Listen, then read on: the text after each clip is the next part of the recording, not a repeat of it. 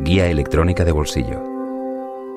Enric Palau, codirector del Sonar, buenas tardes. Hola, buenas tardes. Acabáis de presentar la que será la edición número 30, el 30 aniversario del Festival Internacional de Música Avanzada y Arte Multimedia. ¿Cómo definirías este momento, el de llegar a los 30 años? Con mucha intensidad, con mucha diversidad y con mucha celebración. Yo creo que son, son tres aspectos que definen la edición de, de este año con poca nostalgia, aunque es interesante la nostalgia cuando nos, cuando nos reafirma de momentos que han sido claves o de cosas que, que parece que ya no, no pueden volver a pasar en cuanto a momentos únicos de, de ciertos artistas y demás, pero sobre todo celebrando este 30 aniversario con lo que son los pilares del festival, que es un festival que, se, que, mira, que mira al presente y al futuro y esto es lo que creemos que, que creemos que retrata el festival que estamos presentando hoy. ¿Qué futuro es el que nos trae este año Sonar? Bueno, el futuro inmediato es, yo lo veo muy, muy hibridado. Si el, el, futuro está vinculado claramente con las generaciones más jóvenes, tanto de público como de artistas, y veo, digamos, un acercamiento muy descarado a las mezclas más inverosímiles. Hemos hablado de una sección de esta música rápida que llamamos, otra sección de este, de este queer club uh, latino.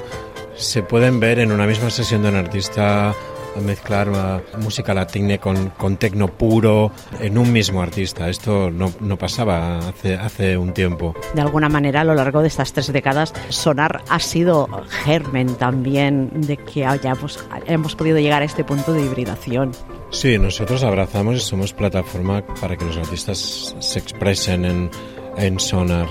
Y esto pasó y escandalizó cuando, cuando Diplo pinchó la gasolina al primer tema de reggaetón en Sonar en el año 2005, han pasado bastantes años, y de ahí, han pasado muchas más cosas, pero en Sonar, en Sonar se ha conectado con el jazz, se ha conectado con la música clásica y contemporánea, se ha conectado con la, con la música experimental más purista, se ha conectado de, manera intermitente con el pop, con las músicas de influencia hip hop y soul, siempre con un hilo conductor que es la base, digamos, electrónica o la utilización que hacen los artistas de esta tecnología conectando con, con todos estos estilos musicales. Y así tiene que ser, este es nuestro ADN como festival.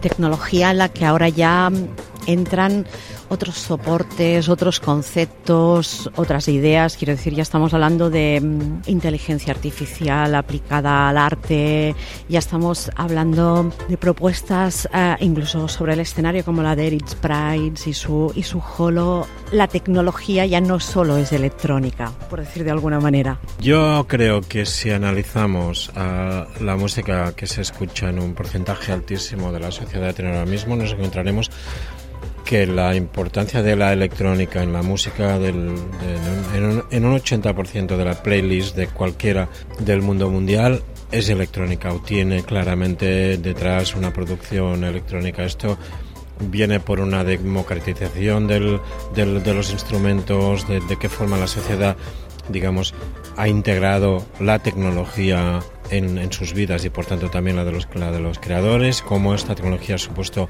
una herramienta valuosa de creación que les permite crear más rápido, mejor, más autónomos, etcétera, etcétera.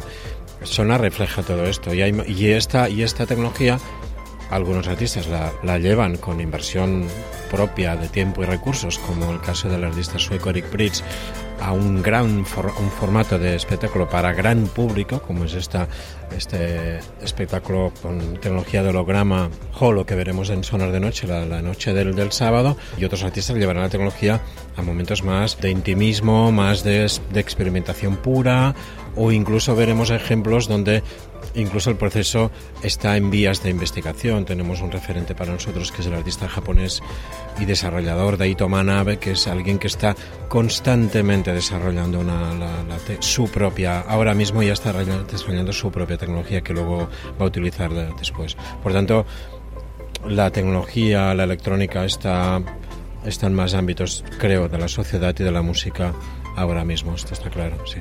Eh, Enrique, muchas gracias. A vosotros. Isabel Díaz y Pedro Blázquez, Radio 5, Todo Noticias.